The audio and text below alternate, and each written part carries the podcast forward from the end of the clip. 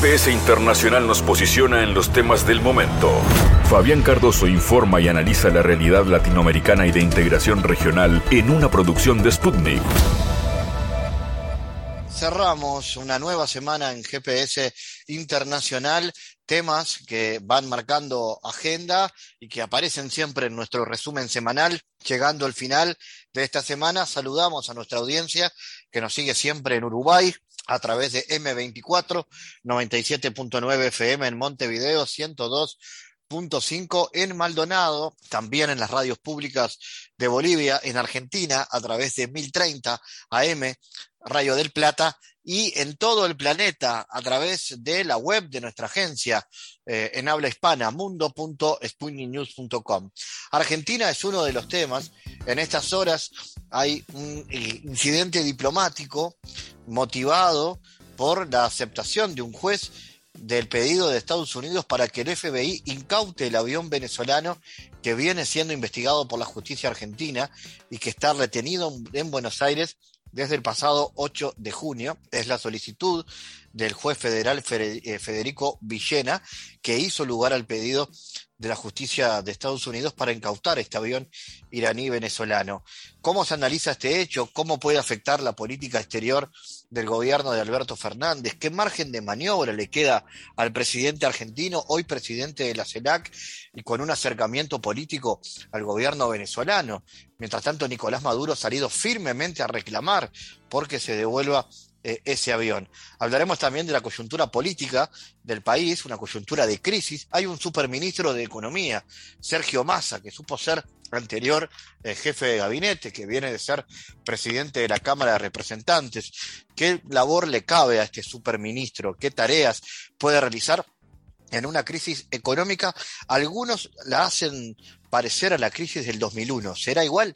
Alguna de las eh, preguntas que buscará responder en la lista Juan Pablo de María. Ese será uno de los temas, pero seguimos hablando de Mercosur y allí los amigos del Observatorio del Sur Global, eh, que trabaja en la República Argentina, con el cual hemos estado intercambiando varias veces, está presentando una diplomatura universitaria. Eh, esta diplomatura eh, que está comenzando ya se llama Soberanía e Integración Regional en el siglo XXI. Es una propuesta del Observatorio del Sur Global en conjunto con la Universidad de la Defensa Nacional. Se hablará allí de soberanía energética, soberanía tecnológica, soberanía alimentaria, también de integración de Mercosur y de la UNASUR, de defensa geopolítica y soberanía del Atlántico Sur, entre otros. Mariana Vázquez es la referente de esta capacitación y con ella estaremos conversando sobre lo que se propone este diplomado eh, para que todos puedan participar pero no solamente de eso, sino también de la actualidad regional. Y terminamos celebrando la música y celebrando a un eh, cantor popular y compositor popular uruguayo de altísimo nivel. Se trata de Gastón Charlo, Dino.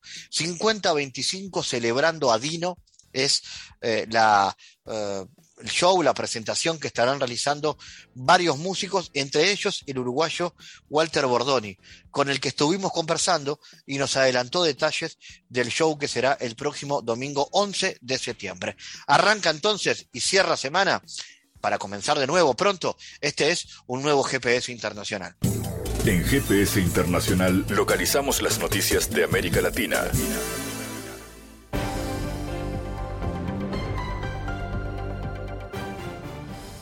Y ahora para cerrar la semana, lo hacemos con noticias, el Consejo Supremo Electoral de Nicaragua convocó a comicios municipales y fijó la fecha para el 6 de noviembre. El Consejo Supremo Electoral de Nicaragua convoca oficialmente a las elecciones municipales 2022 a realizarse el próximo 6 de noviembre, de acuerdo a las atribuciones determinadas en los artículos 173 y 178 de la Constitución Política de la República de Nicaragua y de los artículos 1, 2, 3 y 10 de la Ley 331, Ley Electoral, dice una nota de prensa divulgada por ese poder del Estado. Los comicios que tendrán lugar en las 153 municipalidades del país centroamericano llevarán a votación popular los cargos de alcaldes, vicealcaldes, miembros de los consejos municipales, titulares y sus respectivos suplentes por circunscripción municipal. Según la convocatoria del CSE publicada en la Jaceta, el diario oficial de Nicaragua, los partidos políticos y alianzas políticas participantes deberán presentar sus propuestas electorales bajo el principio de igualdad y equidad de género, por lo que las listas incluirán un 50% de hombres e igual proporción de mujeres. Las autoridades diplomáticas bolivianas gestionan la exportación de chía al mercado de China, algo de altísima importancia para el comercio exterior boliviano por el poder adquisitivo del gigante asiático, según evaluó la gerente técnico del Instituto Boliviano de Comercio Exterior, María Esther Peña. Es un tema muy importante, ya que las ventas externas de nuestro país, hoy más que nunca, necesitan nuevos mercados. Un mercado como el asiático, de más de 2.000 millones de habitantes, con China a la vanguardia y con el ejemplo de la apertura que se tuvo en el pasado con la carne bovina, es una excelente noticia, destacó la jerarca en diálogo con Sputnik. La chía, semilla de la planta salvia hispánica, es considerada un superalimento por los nutricionistas porque contiene mayores cantidades de nutrientes que otros alimentos comunes. Por ejemplo, es rica en vitaminas, minerales, antioxidantes, fibra, calcio, proteínas y omega 3. El 14 de agosto, el viceministro de Comercio Exterior, Benjamín Blanco, informó que se realizan los trámites ante la aduana de China para exportar chía y consolidar a Bolivia como el principal proveedor de la nutritiva y semilla a escala internacional. La Guardia Nacional de México anunció la creación de la Fuerza Especial de Reacción e Intervención, una unidad para realizar operaciones de alto impacto en seguridad pública, acciones de prevención y combate al delito. La Guardia Nacional informó la creación de esta fuerza especial a unos días de que el crimen organizado realizara acciones de atemorización y violencia contra la población civil en distintas ciudades de la frontera de México con Estados Unidos, como Tijuana y Ciudad Juárez, que produjeron la muerte de varias personas. La dependencia de seguridad agregó que la FERI, con casi 500 efectivos, busca participar en acciones de alto impacto contra la delincuencia organizada, así como operaciones sorpresivas y de corta duración en focos urbanos de alta incidencia delictiva. El comandante Luis Rodríguez Bucio, titular de la Guardia Nacional, pasó de revista de entrada a la FERI y explicó que las actividades táctico-operativas del equipo especial contemplan el rescate de rehenes y personas en situaciones de riesgo, resolución en situaciones de riesgo y traslado de presos de alta peligrosidad. La corporación china Shangyi Kual anunció la inversión de 1.250 millones de dólares en la provincia argentina de Tierra del Fuego, donde instalará una planta de producción de fertilizantes en medio de la crisis global que atraviesa ese sector por el conflicto entre Rusia y Ucrania. La empresa invertirá 1.250 millones de dólares para abrir una planta de fertilizantes en la provincia con el objetivo de abastecer al mercado interno y exportar excedentes. Con esta inversión se mejorarán los puertos de Tierra del Fuego y se construirá una central térmica que abastecerá de energía a la planta y también a la provincia, informó la agencia oficial Telam. El anuncio fue hecho luego de que los gobernadores de Tierra del Fuego y de la provincia China de Shanxi acordaran la inversión. Con más de 200.000 kilómetros cuadrados de superficie, una población de 40 millones de habitantes y un PBI de 404 mil millones de dólares, Shanxi es la provincia de origen de la histórica Ruta de la Seda y es el nodo central de la región centro de China. El convenio fue suscripto en la noche del 15 de agosto en una videoconferencia en la que también participaron el secretario de Producción argentino y los embajadores en cada país. Un juez de Argentina aceptó el pedido de Estados Unidos para que el FBI incautara el avión venezolano investigado por la justicia argentina y que está retenido en Buenos Aires desde el 8 de junio. El juez federal Federico Villena hizo lugar al pedido de la justicia de Estados Unidos para incautar el avión iraní venezolano retenido en el aeropuerto de Ceiza desde el 8 de junio. La fiscal de la causa, que se sustancia en el juzgado federal de Loma de Zamora, también había solicitado la incautación del avión. El juez autorizó una evaluación inicial del avión el cual va a incluir la inspección mecánica, la inspección del lugar de depósito y la suscripción de contratos de depósito y mantenimiento por parte del personal del servicio de aguaciles de los Estados Unidos y la empresa contratada a tal efecto. un grupo de diputados y trabajadores venezolanos le entregó un documento al embajador de Argentina en Caracas, Oscar Laborde, para exigir la devolución del avión de ese país retenido en Buenos Aires. Vamos a analizar este asunto eh, que está trayendo variadas y curiosas consecuencias. Vamos a recibir al investigador Juan Pablo de María. Juan Pablo, ¿cómo analizas este hecho y cómo podría afectar a la política exterior del gobierno? ¿Qué margen de maniobra tiene el gobierno de Alberto Fernández en este contexto? Bueno, en primer lugar, buenas noches, Fabián, para vos, para todo el equipo de GPS Internacional y para toda la audiencia del programa. Yendo al grano a responder eh, las preguntas que haces.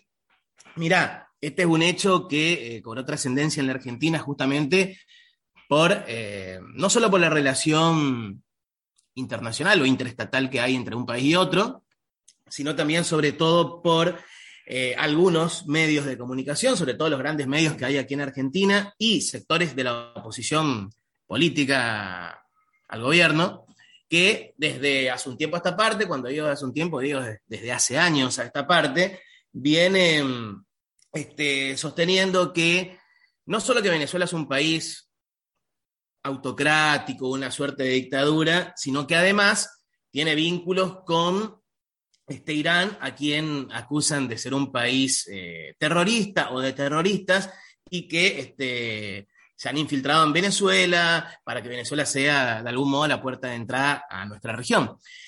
Y eh, en base a esto, digamos, han logrado montar todo, todo este, un teatro de operaciones eh, que justamente lo único que hace Fabián es este, confundir a, la población en general, este, no solo nacional, sino internacional, de que eh, Venezuela es un país peligroso y ni que hablar de Irán, por supuesto.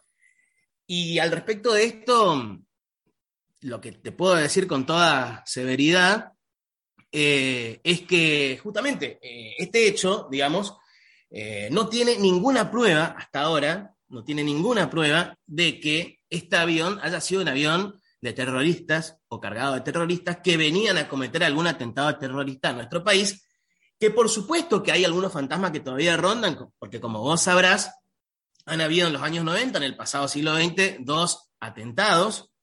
Hablo de 1992, que fue el atentado a la Embajada de Israel, y en 1994, que fue el atentado a la AMIA. Entonces, ante esos este, dos eh, graves hechos que han acaecido en nuestro país, han quedado, por supuesto, fantasmas, como decía, y cierto temor a que vuelva a ocurrir.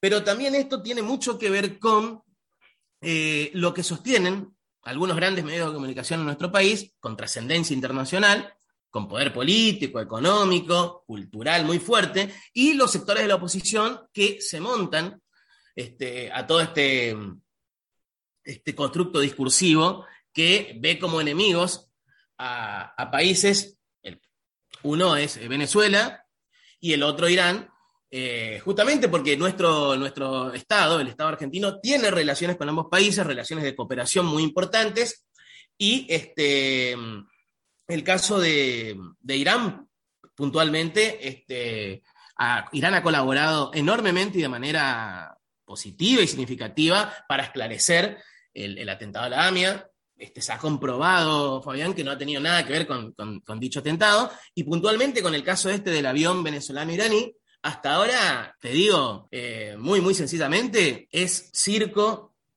realmente lo que están haciendo con, este hecho. Eh, yo te digo, esta es mi postura política, pero también personal al respecto. Eh, no sé para qué están demorando tanto, no sé para qué está demorando tanto, tanto la justicia argentina en devolver el avión a quien corresponde, a Venezuela, porque como te digo, no hay ninguna prueba en todo este tiempo, desde principio de junio a la fecha, de que, de que ese avión haya estado cargado de terroristas que, vengan a cometer un atentado terrorista. Pero también es cierto, Fabián, que hay que, hay que agregar que este, la estigmatización, la demonización este, que corre de parte de algunos grandes medios y sectores opositores al gobierno en nuestro país, en Argentina, es, este, es tal que este, ha logrado justamente que este, se hable tanto de este tema cuando hay cuestiones mucho más importantes para hablar. Y bueno, eh, con respecto a esto otro que, me, que vos preguntabas justamente, ¿cómo afecta esto a la política exterior del gobierno? Y mirá, eh, en cuanto a la relación de nuestro gobierno con el gobierno estadounidense, no es, no es este, de suma gravedad en cuanto a la afectación que pueda tener para nuestra política exterior en relación con, con, la, con el gobierno estadounidense, ya que, como te digo, actualmente el gobierno estadounidense este, ha, digamos, ¿cómo decirlo?, eh, alivianado, por decirlo de alguna manera, eh, las relaciones con Venezuela. Ya Venezuela no es el gran enemigo en este momento, en esta coyuntura de los Estados Unidos, y en ese sentido no, no, no, no, afecta muy gravemente a la política exterior de nuestro gobierno. Y en cuanto al margen de maniobra de Argentina en este contexto, eh, yo creo, y esto eh, es más una creencia que un, que un hecho fáctico, valga la redundancia, eh, que más bien, digamos, debido a la postura de este gobierno en materia de política exterior, que busca no pelearse con nadie, eh, no generar tensiones, ni, conflictos, este, ni, ni, enemistades, por decirlo de una manera más, más contundente, creo que pueden percibir que si le devuelven el avión a Venezuela, eso le generaría problemas o conflictos con, con Estados Unidos en cuanto a la relación bilateral que hay. Eh, de todos modos, esto que digo es una creencia, una percepción de mi parte, y en ese sentido, te digo, Fabián, este es para redondear la, la respuesta a tus preguntas, eh, creo, sí, considero firmemente que este, eh, esto que ocurre, como decía anteriormente, es más circo que otra cosa, y que lo hacen justamente para seguir demonizando y estigmatizando a dos países que este, en, materia de, cooperación internacional y de, relaciones eh, internacionales este, tienen muy buena relación con, el Estado Nacional Argentino. De hecho, este, con este gobierno se ha recuperado esa, relación, pero ante este hecho eh, ha generado ciertas digamos, rispideces, no por eso ruptura de relación para nada, pero sí ciertas rispideces, eh, porque justamente el gobierno argentino no tiene una, postura firme al respecto. Juan, otro tema que ha marcado la agenda de Argentina en estas horas tiene que ver con lo, con lo económico, la llegada de Sergio Massa al Ministerio de Economía, algunos lo llaman superministro, porque agrupa varias áreas. Eh, ¿Cómo analiza la coyuntura política del país? Massa está ganando protagonismo en la agenda política y cómo le está yendo eh, en estos primeros días de superministro. Sí, mirá, la coyuntura política de la Argentina actualmente es bastante complicada, crítica, debido a los serios problemas en materia económica que hay que por supuesto no, nacieron con este gobierno. Esto es una herencia muy pesada, muy dura, recibida del gobierno anterior, o sea, el gobierno de Mauricio Macri, que este gobierno lamentablemente se tuvo que hacer cargo porque el gobierno de Macri finalizó, asumió otro gobierno, otro signo político, y eh, como decimos en Argentina, le cayó como peludo de regalo una crisis económica enorme, debido en gran, en gran, en gran medida, Fabián, a la eh, toma de deuda externa mediante un préstamo eh, exorbitante y enorme que le ha dado el FMI a la Argentina por más de 45 mil millones de dólares, el préstamo más grande que ha dado el FMI en su historia, y eso afectó gravemente, además de, de la herencia durísima recibida por el macrismo para con este gobierno, también sumemos a ello la pandemia de coronavirus de carácter internacional o mundial, y un tercer elemento, no menos importante que los dos anteriores mencionados, es la guerra Rusia y Ucrania, que justamente también afectó de manera severa en materia económica a la Argentina. Entonces, en cuanto a esa coyuntura crítica, muy dura que estamos atravesando, eh, y con respecto a, a la subsiguiente pregunta, de si Massa le está quitando protagonismo a Alberto Fernández en materia de toma de decisiones, yo creo personal y políticamente, Fabián, que no se trata de que le quite protagonismo a Alberto Fernández, sino de que tiene un rol tan importante y tan decisivo en esta coyuntura política y económica de la Argentina, que en ese sentido la, significación simbólica de, su nombramiento como superministro, que en realidad ese nombre, el de superministro, le han dado los medios de comunicación, en su mayoría, porque el, cargo, el cargo, digo, en cuanto a su nombre preciso, es el de Ministro de Economía, Producción y Desarrollo del, Gobierno Nacional Argentino.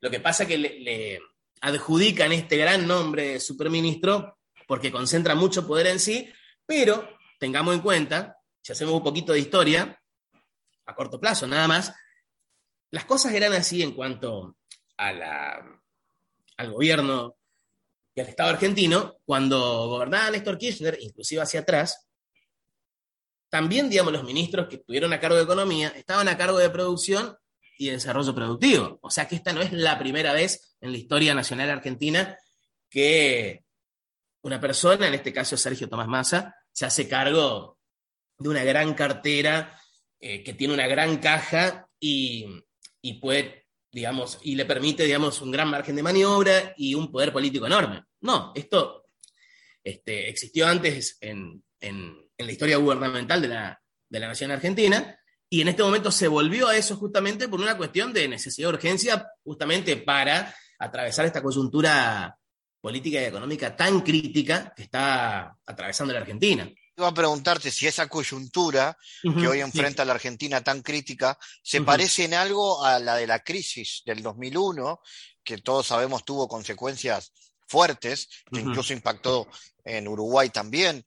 Eh, ¿Es una coyuntura parecida o cuáles son las diferencias? Sí, mirá, a ver, se parece, no es igual para nada, ni en lo más mínimo, se parece en cuanto justamente a la situación de crecimiento del desempleo, de la pobreza, del hambre, pero hay que salvar las distancias y las enormes diferencias que hay, Fabián, porque en ese contexto, en el 2001, y acá vamos a las diferencias entre una crisis y otra, la Argentina estaba prácticamente quebrada a nivel interno y exterior. No tenía margen de maniobra, estaba súper endeudada.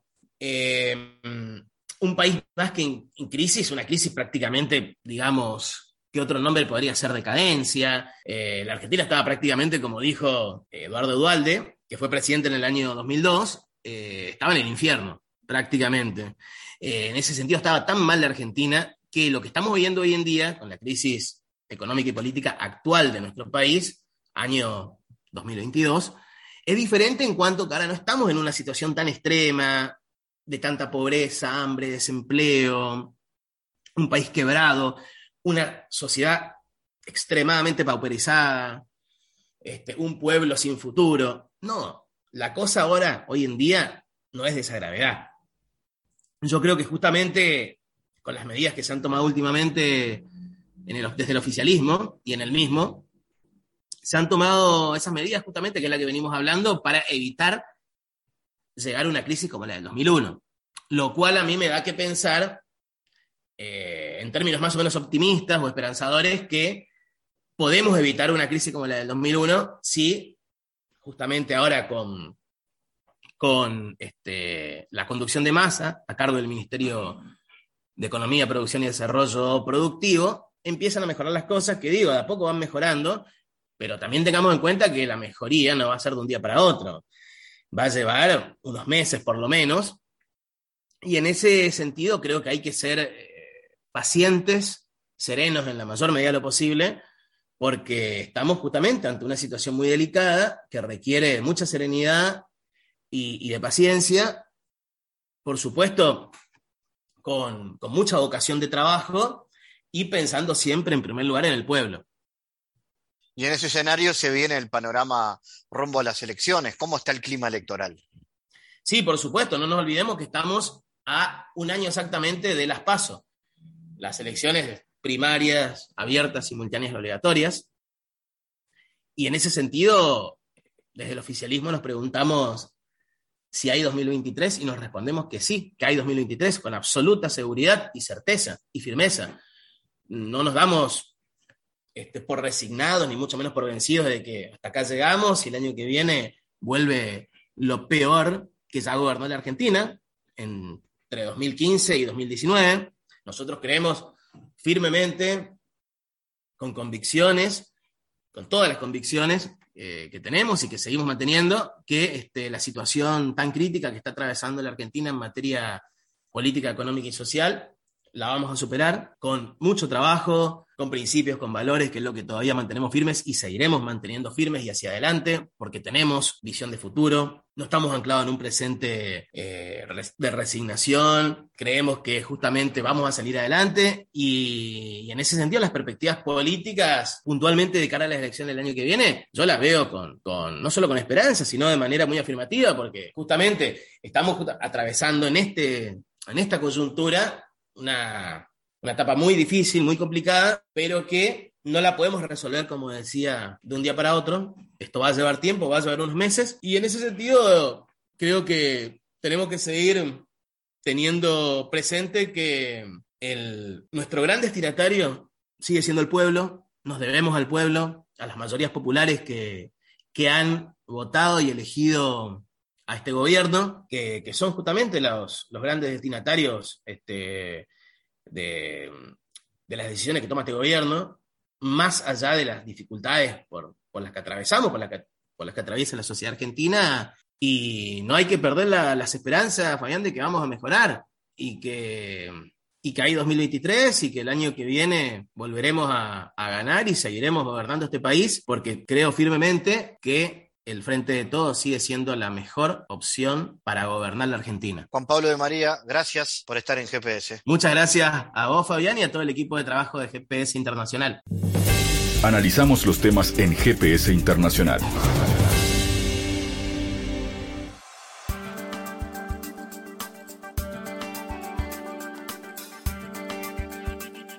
Bueno, el Observatorio del Sur Global está invitando a inscribirse en la diplomatura universitaria Soberanía e Integración Regional en el siglo XXI. Es una actividad que se va a desarrollar conjuntamente con la Universidad de la Defensa Nacional en la República Argentina. Se, será entre los meses de septiembre y diciembre, entre septiembre y diciembre. Y se van a abordar cuestiones de soberanía y de integración regional con perspectiva histórica y latinoamericana.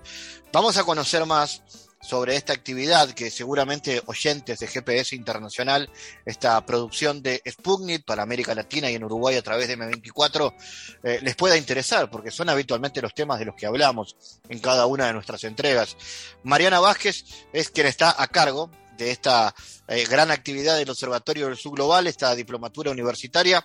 Mariana, ¿por qué plantearse formar nuevas generaciones o generaciones actuales en estos temas tan importantes para la agenda regional? Hola Fabián, ¿cómo estás? Bueno, primero muchas gracias por, la entrevista y sobre todo por el interés en la diplomatura y en difundirla. Ya, eh, empecemos por el segundo componente. La diplo se llama soberanía e integración regional. Empecemos por el segundo, que es la integración regional, que a mí me gusta llamar unidad continental, porque de esa manera lo leemos en perspectiva histórica. Pero para América Latina y el Caribe, la unidad continental no solo es un destino concebido desde una perspectiva romántica, sino que es, desde un punto de vista incluso pragmático, una condición, al menos desde nuestra perspectiva, para el desarrollo, para una independencia real, para mayor autonomía de política a nivel internacional. Entonces, no es menor discutir en esta etapa, nos parece, la cuestión de la unidad continental.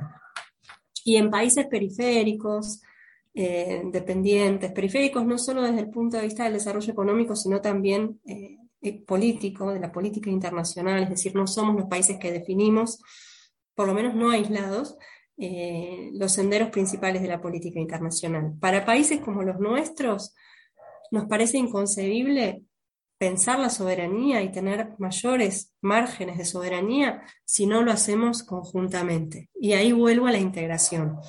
Entonces, eh, esta propuesta busca discutir ambas cosas en perspectiva histórica, yendo también al pensamiento que caracterizó una especie de geopolítica intuitiva en la etapa de las independencias, pero también muy centrada en el presente, en los problemas actuales, en los desafíos del presente. De hecho, tratamos temas como la soberanía sanitaria, que nadie puede decir que es un tema menor después de la pandemia de COVID, eh, la soberanía alimentaria, la soberanía energética, bueno, en fin, un conjunto de temas que eh, vinculan ambas cuestiones, ¿no? La cuestión de la soberanía y la cuestión de la necesaria, clave unidad de nuestros países. Mencionás varios aspectos, soberanía energética, soberanía tecnológica, la sanitaria, la alimentaria, y también los procesos de integración que hoy están bastante golpeados, por decirlo de alguna manera. Por ejemplo, la desaparecida UNASUR y el afectado Mercosur.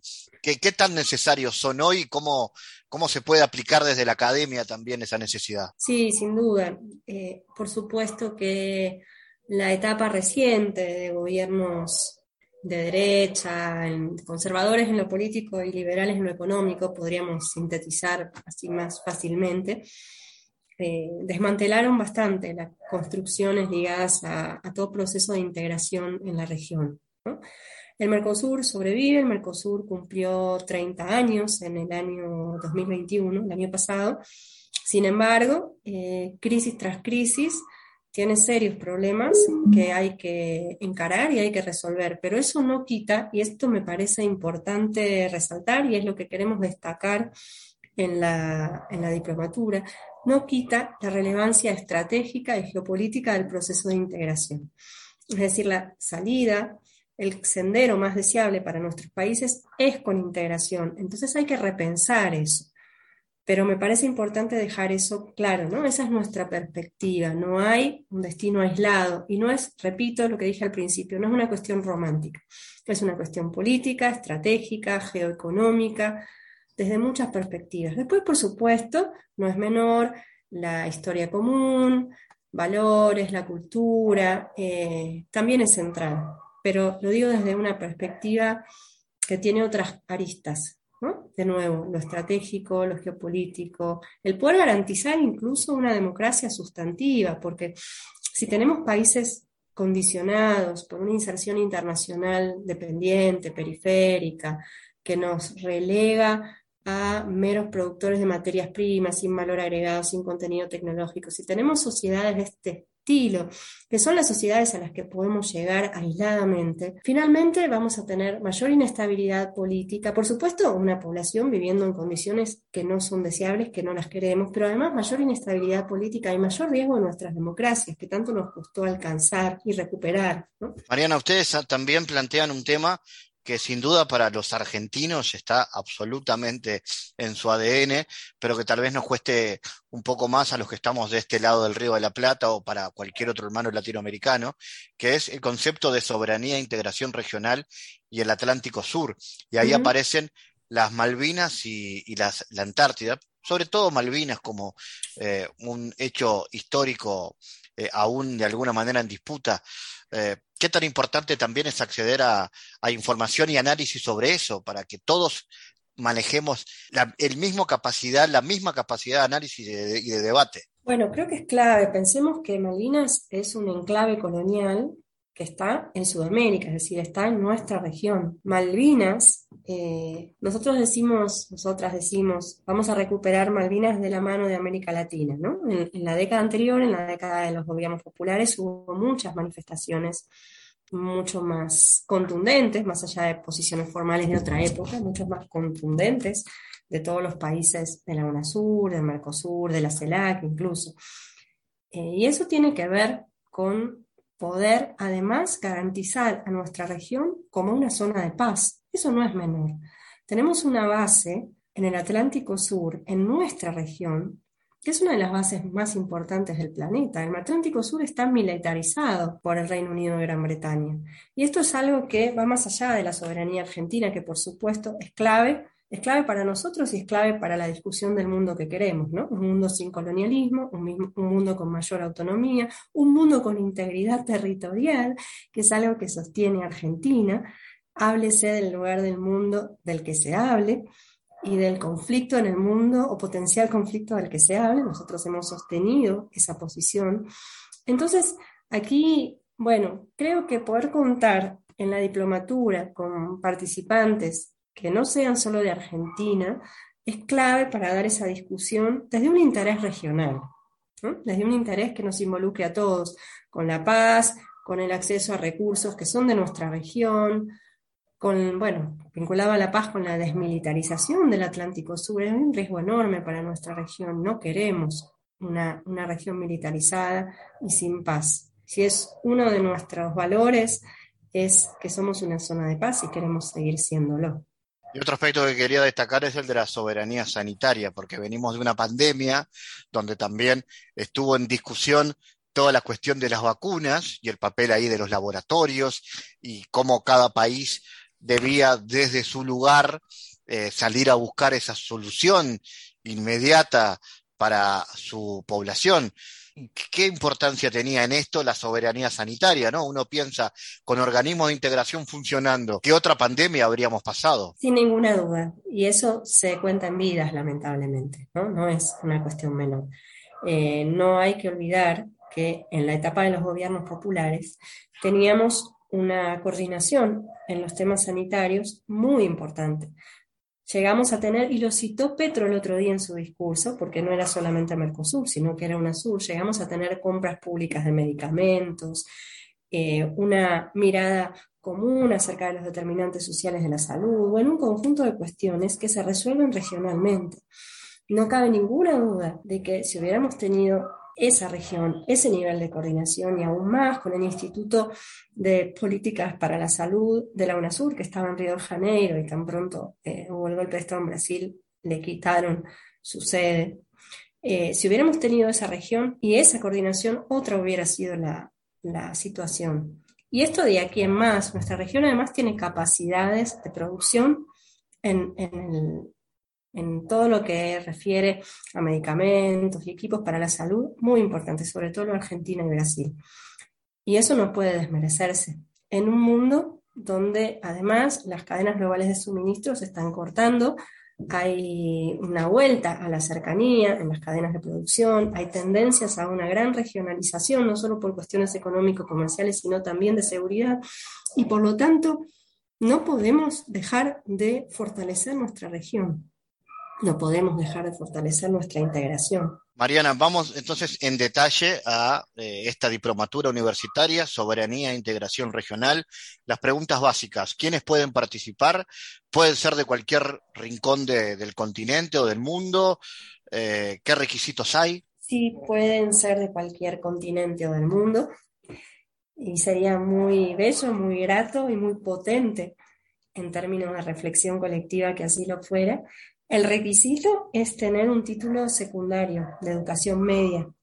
Ese es el requisito, porque la idea es dar una discusión política a un amplio nivel, que la obtención de algún diploma X de la formación formal, valga la redundancia, no sea una limitación para que cualquier persona que tenga interés en formarse, en discutir, en, reflexionar con, con colegas o con otras personas de, su país o de otros, puede hacerlo, ¿no? ¿Dónde se puede obtener información? Y ya se está en periodo de inscripción porque comienza pronto. Sí, le pueden encontrar todo en nuestra página, en la página del Observatorio del Sur Global. También, si te parece, Fabián, te voy a pasar esa información para que ustedes puedan compartirla en, en sus publicaciones. Y sí, la inscripción está cerrando esta semana porque la diplomatura que se cursa, esto me parece interesante también contar, se cursa una por semana durante dos horas y en plataforma también, por supuesto, es virtual. Em, comienza el 5, el lunes 5 de septiembre. Entonces, esta semana es clave para que se inscriban, para que luego la universidad pueda garantizar el acceso de todos y todas quienes estén inscritos e inscritas a la plataforma y a la clase. Así que buscando el Observatorio del Sur Global, ahí obtienen la información y de paso se anotan, se convencen y se anotan. Se convencen y se anotan. Además ahí está el programa, lo pueden ver completo, pueden ver quiénes van a ser los, y las docentes, cuáles van a ser los temas, cuál va a ser el material que van a, con el que van a trabajar. Bueno, así tienen casi todo lo que necesitan para enamorarse.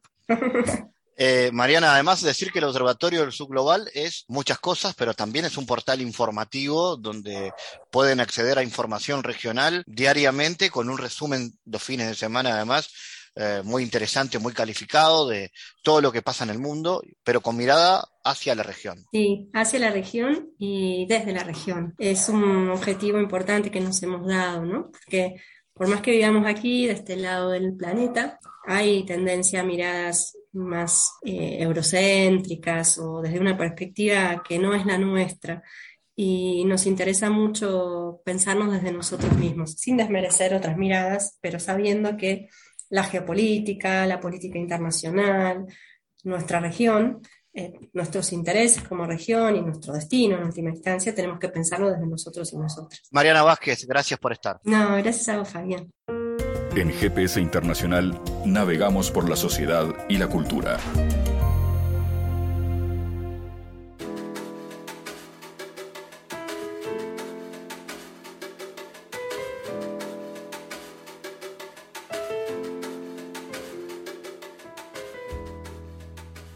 5025, celebrando a Dino. Es una invitación a recorrer la obra de uno de nuestros más destacados cantautores, de la mano de quienes fueron sus entrañables compañeros de ruta a lo largo de su carrera. Este show será el 11 de septiembre a las 20.30 en el histórico y gigante Teatro Solís de Montevideo, seguramente el escenario que eh, más eh, añora a Dino y que se merece obviamente que un homenaje de estas características se haga en nuestro máximo escenario. Eh, muchos músicos del Uruguay que han contado, que han participado a lo largo de la vida cercano a Dino, pero vamos a hablar con uno de los alma mater de este show, Walter Bordoni, cantautor popular uruguayo, eh, y que de alguna manera es uno de los que eh, genéticamente continúa con este sonido de canción urbana que durante mucho tiempo Gastón Charlodino eh, incorporó eh, en el sonido de la capital. Ahí anda Walter con sus aguafuertes montevideanas, entre otras creaciones. Walter, ¿por qué homenajear a Dino y de qué manera? ¿Cómo estás, Fabián? Bueno, mira, te cuento. el 50-25 es un espectáculo que íbamos a hacer con Dino y con Gastón Rodríguez en el, Teatro Solís. El espectáculo lo habíamos hecho ya en la Sala Camacua y lo íbamos a, reponer en el Solís en marzo del 2020. Eh, fuimos de los primeros espectáculos eh, cancelados. Esto iba a ser el 24 de marzo y el parate fue el 13. Entonces, bueno, eh, hubo varias reprogramaciones por el tema de la pandemia, después hubo una, reprogramación más por un tema de salud de Dino, y finalmente, bueno, desgraciadamente la partida física de, Dino, obviamente nos hizo replantearnos la cuestión y decir, bueno, ¿qué hacemos? Y con Gastón y con Gastón Rodríguez y con la familia de Dino, eh, entendimos que lo más lógico era reconvertir el espectáculo y hacer, hemos evitado un poco la palabra homenaje, por eso usamos la palabra celebración, celebrar la, vida y la obra de este querido compañero de ruta de tantos años, tan querido. Eh, lo vamos a hacer en septiembre, que es el, mes de su cumpleaños. Entonces, bueno, eh, Gastón Rodríguez y yo somos un poco los, los anfitriones de esta cuestión que se amplió a, mucha más gente. Por un lado va a estar el grupo Los Bacterias, que es la banda con la que Dino grabó su último disco, que entre paréntesis, último disco que está, tiene varias nominaciones para los premios Graffitis este año, entre ellos a Mejor Disco del Año y Dino como Mejor Compositor del Año.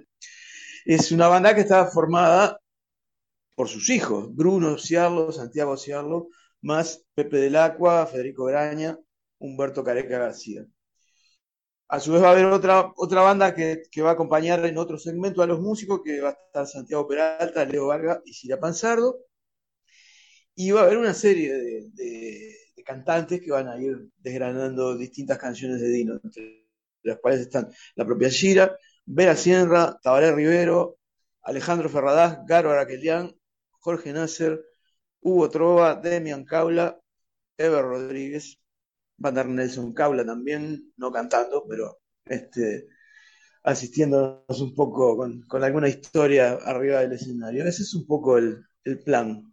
El punto de contacto de todos es, obviamente, la relación de todos con Dino. Algunos más cercanas, otros no tanto, pero todos en la vuelta. Claro, no, justamente, digo, cuando, pensamos en, la gente a convocar, eh, dijimos, está acá la idea no es sacar nombres de la galera que de repente de alguien más famoso o, lo que fuera, digo, no. Todos los que están es porque han, estado involucrados en, en la actividad de Dino han estado junto a Dino en, momentos. Todos los que nombré, en un punto o en otro, este, tienen un, punto de contacto con él, han versionado sus canciones, han participado en sus, en sus discos, han compartido composición de canciones en algunos casos, este, escenario, etcétera, ¿no? Obviamente. Dino es el que nos junta, una vez más. Eh, pregunta cantada, Walter. El legado de Dino, ¿dónde está? Más allá, obviamente, de las canciones que, que siguen sonando Montevideo, con la milonga de pelo largo, con los vientos del sur. Pero ¿dónde quedó el legado de Dino? Y bueno, eh, para mí es una pregunta muy difícil de, responder porque en lo personal Dino es alguien muy importante para mí, yo lo, he dicho siempre y, no, lo digo ahora que partió físicamente, lo dije muchas veces en entrevistas anteriores. Eh, Dino es un artista enorme de la canción popular uruguaya, es uno de nuestros próceres, pero además Dino es uno de los seres humanos más alucinantes que yo he conocido, de los tipos más íntegros, de los tipos más éticos. Y no hay colega que no, que, no reconozca eso también, esa cualidad de Dino. Dino desde, los comienzos fue un tipo que en la década de los 70 él trabajaba en radio, tenía un programa de radio y en vez de, utilizarlo para promover su propia música y eso, él abrió las puertas del, del estudio en aquel caso hace muchos años en Radio Ariel, y cantidad de bandas y de solistas iban ahí a grabar sus demos, a mostrar sus cosas. Entonces, este, bueno, el legado de Dino es, interminable. Y, va más allá de las canciones. Por supuesto, las canciones de Dino son este, una columna vertebral de, para, toda la música uruguaya que es, es ineludible. Es un tipo que ha sido versionado desde por Alfredo Citarrosa este, hasta, bueno, muchos de los que nombré, la, la Tabaré, el Níquel en, su momento, la Arbanoa Carrero, qué sé yo, es, es, es, inabarcable, es inabarcable. Y yo creo que eh, la obra de Dino, además, está muy viva, muy viva. Y para los oyentes, si aún no han escuchado el último disco de Dino, Dino y sus bacterias, ese disco que yo decía que, que tiene tantas nominaciones a los premios Graffiti, escúchenlo, porque ahí van a ver un Tino eh, este, totalmente vivo. Es un, disco que él terminó de grabar pocos meses antes de su, partida. Estaba muy contento con, ese disco. Era un, viejo sueño que él tenía de, grabar un disco con sus hijos. Eh, un Dino rockero, un Dino con setenta y pico de años cantando en la misma tonalidad y con la misma energía que el Dino que tenía 25 o 30 años. Y bueno, para muchos de nosotros, Dino ha estado presente siempre y va a seguir presente. Este, yo, no, yo no puedo hablar de Dino en, pasado. Este, y sé que muchos de mis compañeros y compañeras en este, en este espectáculo y en la, canción uruguaya sienten realmente lo mismo. Eh, por supuesto que extrañamos su presencia física. Yo extraño, extraño las charlas telefónicas que teníamos, este, eh, en, la, semana anterior Dino me había mandado unos libros, y estuvimos hablando sobre eso. Te confieso que no los he podido abrir todavía, porque, bueno, el shock todavía es grande, pero, en fin, me fui un poco por las ramas, pero yo creo que Dino está más vivo que nunca y, va a seguir muy vivo en todos nosotros. Está, buenísimo porque justamente lo que quería escuchar de, lo que significa hoy Dino. Y vos decías el Dino rockero. Y te pregunto, ¿Dino era rock? ¿Era milonga? ¿O que era todo eso? ¿Cómo sonaba? Dino, era todo eso. Dino, Dino fue, el, fue el tipo que, que justamente ya a finales de los 60 y, y principios de los 70 fue el tipo que hizo rock and roll en uruguayo, tocado en uruguayo, cantado en uruguayo, fusionado con cosas más de acá, también tomaba cosas del candombe, pero sobre todo de la milonga, eh, y, creó una fusión que fue única y que fue una, referencia para, para, muchos nosotros. La milonga de pelo largo este, es, un, himno nacional, Este, y eso, ¿no? De tocar milongas con guitarra eléctrica, pero contar historias de aquí, historias del barrio, historias de la ciudad, este, historias de los más desfavorecidos, de los más infelices de los que hablaba Artigas, de algún modo, Eh, Dino no, no, no, era un artista que estaba mirándose el ombligo, Dino era un tipo que estaba y está muy inmerso en la sociedad que lo, que lo rodea, ¿no? Entonces, este, rockero, sí, milonguero también, eh, eh, rabioso, este, protestón, eh, orgullosamente rebelde, todo eso está en la obra de Dino y, en particular está en, este último disco. Bueno, me imagino que en la previa, no sé si ya se están encontrando o se van a encontrar muchos de ustedes para, para los ensayos, ¿no? Y cómo, cómo son esos momentos de reencuentro. Sí, estamos en eso. Este, calculo que esta semana ya vamos a empezar los, los ensayos este, de verdad, digamos, este, en forma presencial, pero nos estamos un poco intercambiando los materiales, qué canción va, va, a cantar cada uno, qué arreglo va a utilizar, este, repartiéndonos un poco las partes. Este, la verdad que es muy, muy estimulante. A todos los que convocamos, nadie dijo, pa, sabes que yo no, no puedo, no, no disculpame, pero todos dijeron sí, eh, todos dijeron, mirá, yo estoy y, no importa, igual estoy para barrer este, el escenario o para tocar una pandereta, no importa. Lo que ustedes digan, yo voy a estar ahí junto a, ustedes y junto a Dino. Este, eso, eso es lo que Dino, lo que Dino generó, ¿no? Entonces repasemos detalles. 11 de septiembre. 11 de septiembre, 20-30 horas, esto es un domingo, 20-30 horas en la sala principal del Teatro Solís. Las entradas ya están a la venta por, por Ticantel, como siempre. Así que bueno, si bien la sala es grande, este, no, no se duerman porque este, ojalá este, se llenen, ¿no? Eso. Entradas ya, ya, ya, ya se pueden conseguir. Y hay forma también de, enterarse en las redes, ¿no? Siguiendo la información de, del show. Sí, sí, sí, ya están, ya están a la venta, ya te digo, por, por, por eh, también en la boletería del teatro, por supuesto.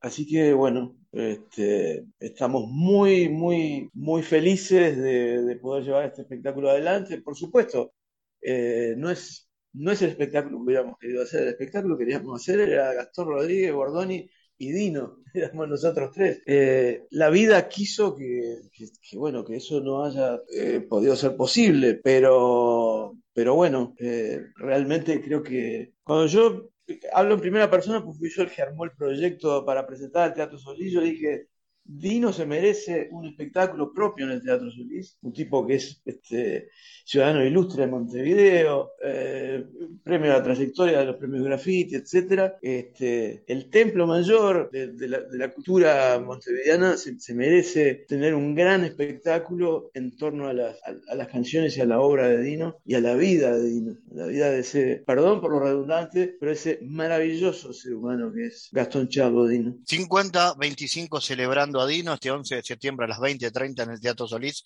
Walter Bordoni, gracias por estar. Por favor, gracias a ustedes. Un abrazo. Gastón Charlos Dino, cuna de mi muerte, y con eso nos despedimos. Hasta la próxima.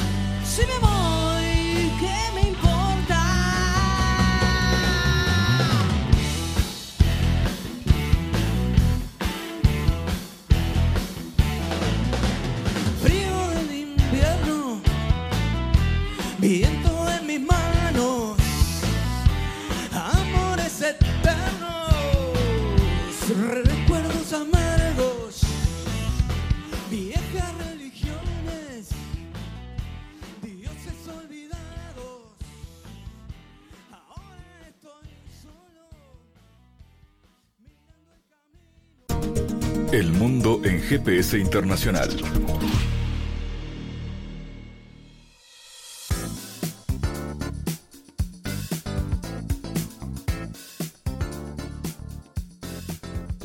En diálogos geopolíticos analizamos diversos asuntos que atañen a la política mundial desde el abordaje de los ámbitos multilaterales de articulación política a nivel global hasta las cualidades y los propósitos de las configuraciones regionales, tanto en América Latina así como en otras regiones. Nuestro objetivo es poner foco a una gran diversidad de temas que atañen a la geopolítica en el mundo contemporáneo. Para eso vamos a recibir a Santiago Caetano, aquí en GPS. Bienvenido, Santiago. Gracias, Fabián. En la columna anterior retomamos uno de los asuntos clave para la región, como lo es el debate en torno a los distintos modelos de desarrollo en el marco de una economía política internacional incierta y cambiante. Y en este sentido nos centramos en el desarrollo de la bioeconomía como una alternativa novedosa para pensar el futuro de América Latina en perspectivas de un mundo que progresivamente proyecta modelos productivos tendientes a una mayor sostenibilidad, tanto social como medioambiental.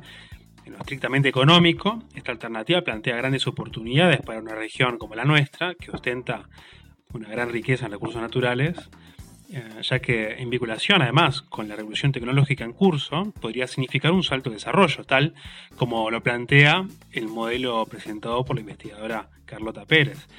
Y por su parte, esta temática problematiza en la actualidad la incidencia de la cooperación interregional entre el Mercosur y la Unión Europea en tanto en el condicionamiento de un modelo de desarrollo productivo y por consiguiente en, el margen de maniobra de la región eh, para su inserción internacional. La particularidad de los vínculos de características norte-sur en los términos de intercambio, así como la necesidad de sofisticar la transformación productiva en la región, son ejemplos que atañen a los desafíos recurrentes en la historia de nuestros países, particularmente lo referente a los modelos de inserción en la economía internacional en base a la explotación de los recursos naturales. Hoy, los desafíos globales planteados en los Objetivos de Desarrollo Sostenible y el Acuerdo de París, así como la intensificación de, los, de las relaciones interregionales con los principales centros de desarrollo tecnológico, plantean la necesidad de volver a reflexionar en torno a la configuración de una inserción internacional Em, en el marco de un sistema internacional en transición. Asimismo, los cambios en la economía global que impulsa esta revolución tecnológica y científica en curso refieren a nuevos escenarios productivos que requieren resignificar el debate teórico en torno al modelo de desarrollo vinculado con la explotación de los recursos naturales. Y en este marco eh, se considera clave investigar eh, en los procesos de intercambio con los países desarrollados, en lo que refiere a las implicaciones geoeconómicas y geopolíticas de la cooperación técnica, eh, particularmente en, el desarrollo agropecuario. Gracias Santiago por tu aporte a GPS Internacional. Gracias Fabián, hasta la próxima. Fabián Cardoso en GPS Internacional junto a los protagonistas analizó la realidad. Una producción de Sputnik.